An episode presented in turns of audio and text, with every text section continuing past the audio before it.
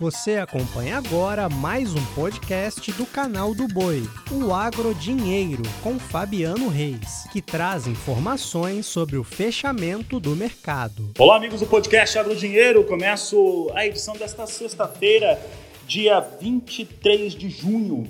E olha, nesse podcast eu falo um pouco a respeito de soja, principalmente. Né? Vamos ter uma participação do Cristiano Palavra da Pátria Agronegócio Hoje foi um dia de feriado lá na China, principal comprador do mundo, principal importador fora de mercado. Hoje tivemos mais realizações de lucro com soja em Chicago. Podemos dizer que o resumo do dia é esse. E olha, começa com o fechamento. Então, o fechamento da soja hoje foi com queda. Julho, 14 dólares e 85 centos o bushel, queda de 1,03%. Agosto, 13 dólares e 95 centos o bushel, queda de 1,64%. Setembro, 13 dólares e 14 centos o bushel, queda de 2,5%. Novembro, 13 dólares e 4 centos o bushel, queda de 2,65%. Aí os números do fechamento, hoje um dia de mais realização de lucros. Trazemos agora a participação do Cristiano Palavra, que comentou a respeito de mercado de soja, sobre a influência hoje que o clima tem sobre as áreas de produção nos Estados Unidos e também esse cenário né, que se apresentou da, dessas novas decisões da, da lei de biocombustível nos Estados Unidos. Cristiano, palavra, como é que fica o cenário então para soja e milho num dia como esse? Boa tarde. Muito boa tarde, Fabiano. Um prazer falar contigo aqui novamente. Realmente o grande foco do mercado agora, né, Fabiano, é realmente o mercado climático. É, as cotações em Chicago, elas tendem a ganhar cada vez mais volatilidade daqui em diante, porque esse cenário de clima seco, ele ainda persiste sobre os Estados Unidos.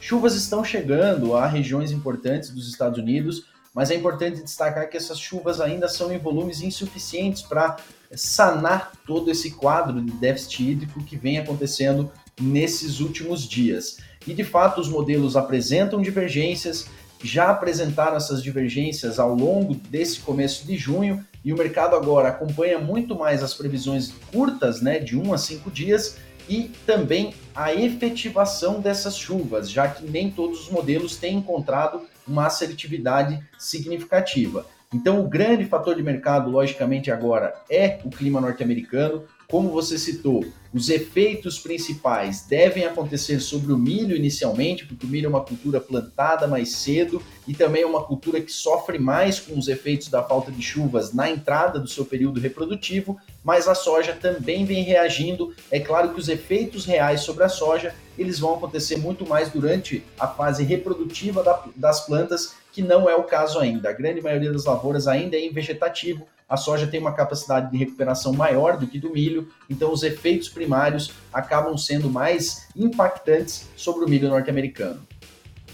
Cristiano, falando a respeito dos cenários né, e a expectativa também do produtor brasileiro, hoje dá para dizer que com o que vem ocorrendo nos Estados Unidos, com uma recuperação, ou posso dizer uma retomada, né, um fortalecimento dos negócios com soja em Chicago, começa a ter ali uma previsão ou até uma janela aberta de comercialização mais interessante para os produtores aqui do Brasil de soja e milho? Olha, Fabiano, eu colocaria que a grande questão nesse ano é trabalhar de forma um pouco mais conservadora. Então, eu vejo duas realidades, né? Quem já realizou suas compras para 2023-24 e quem ainda não as realizou. Então, para quem já fez essas compras, especialmente para quem fez essas compras lá atrás, esses têm uma situação um pouco mais complicada, porque principalmente preços de fertilizantes foram feitos num momento muito mais caro, né, de preços mais altos do que se tem hoje. Para quem tem suas compras ainda em aberto ou fez as compras mais recentemente, é mais tranquilo buscar aproveitar essa janela atual. Mas de fato, para ambos os casos, Existem oportunidades no mercado, o mercado climático vem dando oportunidades nesses últimos dias. Existem ferramentas também para tentar aproveitar ainda mais dessas oportunidades, porque elas estão mais concentradas hoje na ponta Chicago do que efetivamente nos preços físicos finais aqui dentro do Brasil.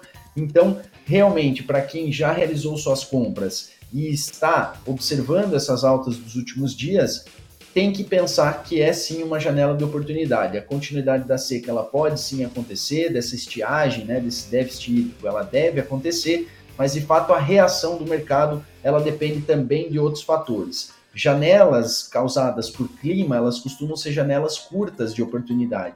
Então é um momento de muita atenção, sim, para o produtor rural nesse momento. Cristiano, para encerrar, nós podemos hoje olhar para isso que vem ocorrendo nos Estados Unidos, somado às previsões que eles têm por lá, numa realidade em que eu acredito não ser essa, mas de quebra já de alguma coisa na safra norte-americana, ou uma perda de produtividade e que cria uma especulação no momento interessante do ponto de vista mercadológico? Olha, Fabiano, os grandes impactos aos preços nesse momento eles são causados muito mais por euforia e perspectivas do que pode acontecer lá, lá, lá à frente, né, com a, com a qualidade da safra americana, do que efetivamente perdas já consolidadas, né? Se as chuvas voltarem a acontecer, especialmente para a soja, há sim um tempo hábil para a recuperação dessas lavouras e a obtenção de produtividades perto do normal. Mas é claro que a gente está falando não é de um período de estiagem simples, a gente está falando de um período grave de estiagem, de um período a seca hoje configurada nos Estados Unidos, é, por todos os indicadores, seja do NOAA, seja do USDA, mostra que para esse período é uma das piores secas históricas que eles já tiveram. Para esse período, tá, pessoal? Que ainda estamos com grande parte das lavouras em vegetativo. Então é natural se pensar assim que já agora em julho nós vamos ter correções para baixo nas produtividades médias americanas, especialmente no milho. Até porque, Fabiano, as produtividades é, colocadas atualmente pelo USDA estão acima da média normal. Realmente eles estão muito otimistas né, com a produtividade. Isso por si só já mostra que esses cortes poderiam acontecer. Somado a isso, essa instabilidade climática, esse déficit hídrico prolongado ao longo de maio e junho, é natural sim que a gente já tenha cortes, especialmente na produtividade de milho, já nesse próximo relatório de julho do USDA. Cristiano, para encerrar, olha só, a nossa coordenadora Poliana está conversando comigo aqui e durante a semana eu trouxe aqui as informações a respeito do corte é, que foi promovido pela Lei de Biocombustíveis dos Estados Unidos. Eu lembro dos números relacionados a etanol, 250 milhões de galões abaixo do que aquilo que estava sendo previsto, em um ano que os Estados Unidos teriam uma ótima safra, por enquanto se prevê uma grande safra de soja, de milho.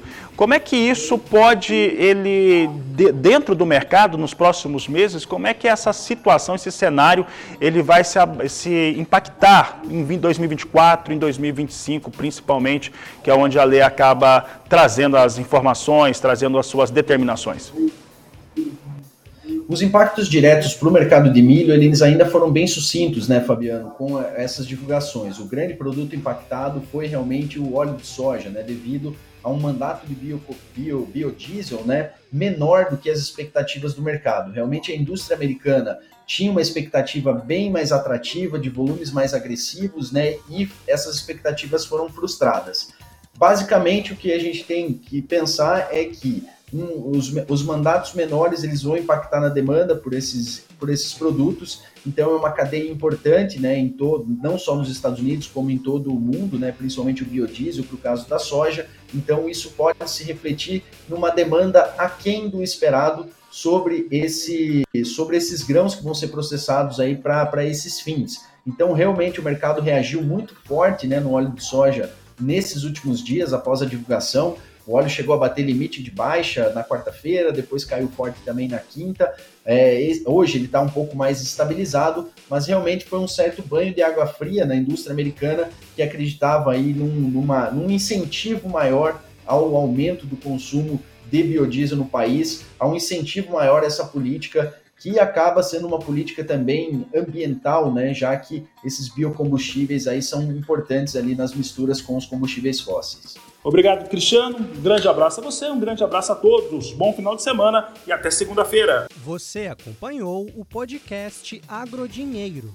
Para mais informações, acesse o nosso portal sba1.com. Até a próxima!